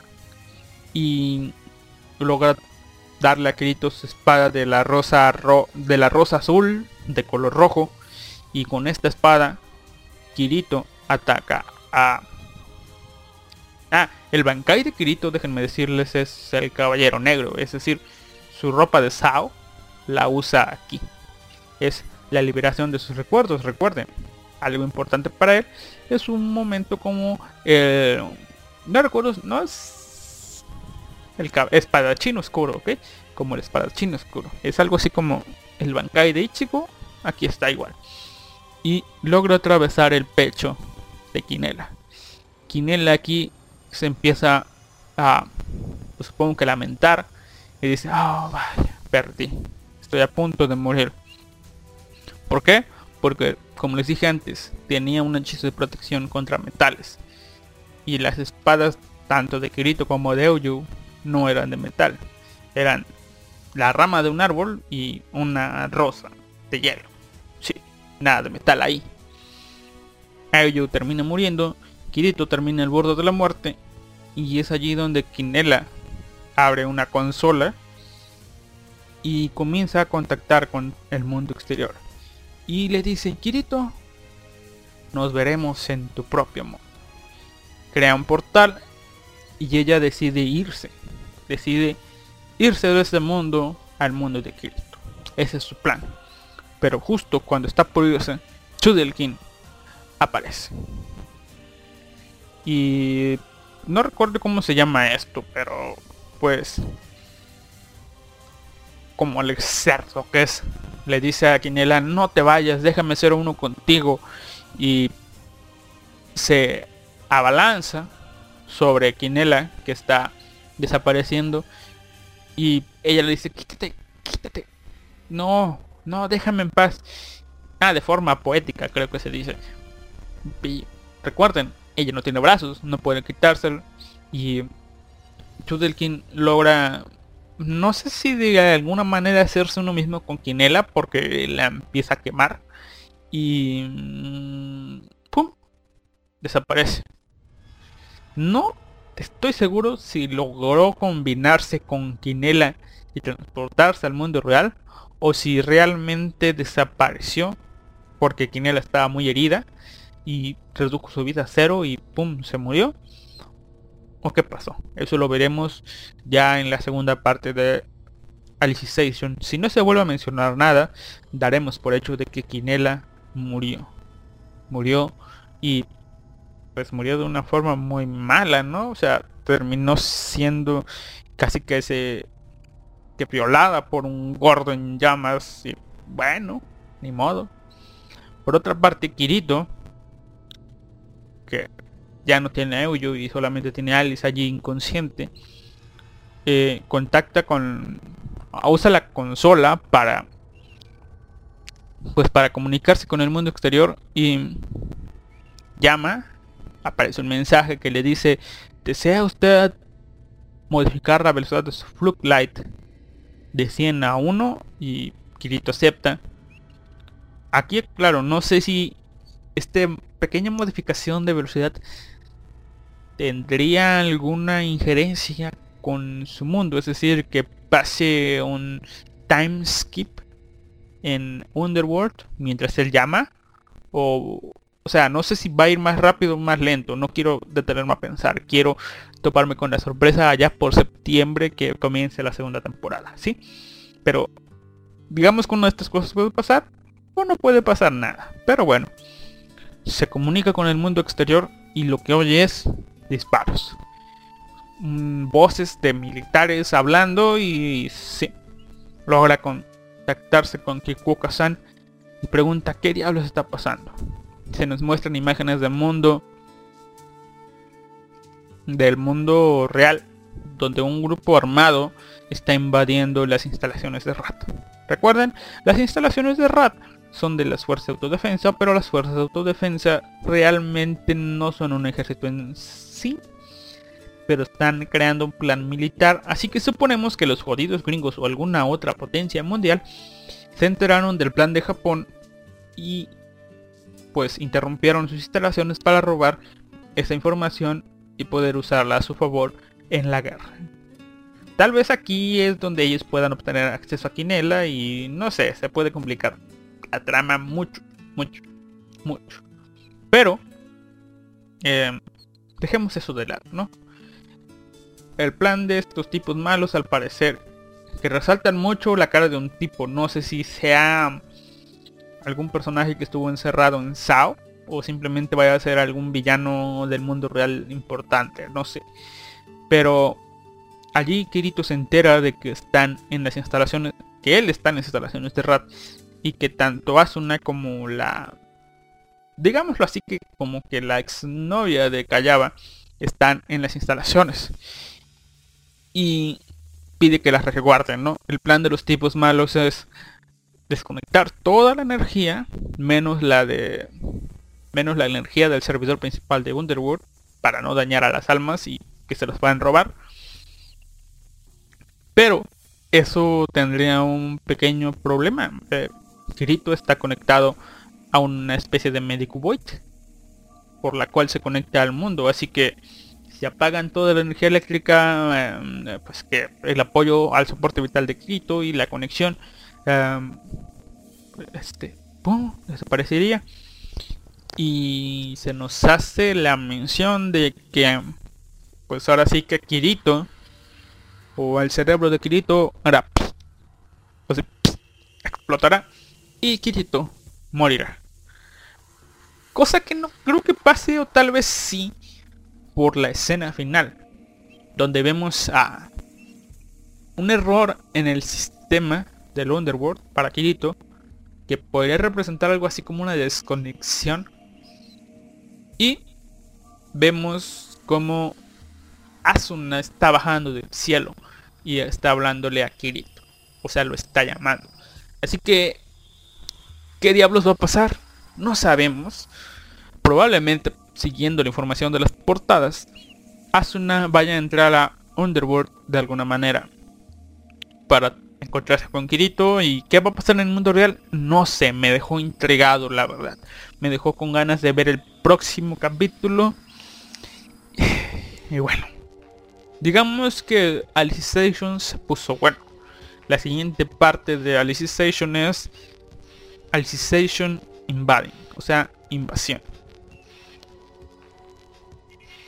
Yo pensé que invasión significaba la invasión del mundo ese oscuro al mundo de los humanos de Underworld, pero bien podría ser que sea la invasión de este grupo armado externo a las instalaciones de Rat o podría ser ambas, no sé. Pero lo que sí sé es que tengo ganas de ver la segunda parte de esta tercera temporada, que estúpidamente van a llamar cuarta temporada, pero Las peleas valen la pena. El soundtrack vale la pena. El opening está... Pues están buenos. aclaro, los openings son diferentes en todos los episodios o en la mayoría de los episodios son diferentes. Sí tienen spoilers, pero es agradable ver esos spoilers. Y los invito a ver Sword Art Online Alicization. Si ya conocen, si no han visto SAO, igual personalmente no recomiendo ver una serie, una temporada sin haber visto las demás, pero eh, podrían comenzar a ver Sword Art Online Alicization sin ver lo anterior. Ah, ya les conté más o menos lo que pasa, ¿no? Así que... Mmm, podrían, pero no se los aconsejo. Y que vean todo Sao. Ya si quieren, no es cuestión de gustos, es cuestión del enfoque que ustedes les den. También el diseño de personajes llega a molestar a veces, pero bueno, por parte de la animación en cuanto a batallas está bien hecha, pero animación en partes random de la historia llega a verse un poco pobre, no tanto en los movimientos, sino en el detallismo que le dan al dibujo. Tanto así que se ve raro, ¿no? Y algunas personas pues pueden llegarle, puede llegarles a chocar esta parte. Pero bueno, yo soy alguien a quien le gusta SAO y lo único que no he visto es Sword Art Online Ordinal Scale. Algún día la veré, tal vez pronto, tal vez no tan pronto, pero hablaré de ella probablemente. Así que, bueno chicos, eso ha sido todo por hoy. Super resumen de Sao. Dos horas, la verdad, no me esperaba que... Bueno, siendo sincero, me esperaba que durara más al principio. Luego de estar planeando cómo abordar esto, dije, esto no me va a durar ni una hora, pero el que me haya durado dos horas me, me impresiona bastante, la verdad. Bueno, ahora sí. Como les dije, Sao, véanlo si gustan. Y si no, pues ya escucharon esto, si es que me están escuchando justo ahora. Y eso ha sido todo. Nos vemos la próxima semana en su podcast semanal, el podcast de un vago. Yo nunca he dicho que déjenme like, déjenme un comentario, pero no me enojo si me dejan un like o un comentario o si me comparten. lo que sí voy a decir es, denle like al Facebook Moilicioso, arroba Moilicioso, facebook.com diagonal Moilicioso. Y ahí estaré compartiendo todos los podcasts. No hay día específico ni para transmitir ni para subir los podcasts. Pero lo que sí deben estar seguros es que un podcast semanal, o sea, 52 podcasts al año o poco más, porque a veces hay segundas partes. Inconvenientes, segundas partes. Así que llevamos dos podcasts extras en la semana. En este año, así que supongo van a ser 54 o van a ser un poco más. No sé, pero los dejo con el ending de Sword Art Online Alicization. Forget Me Not de Reona, gran cantante. Nos vemos.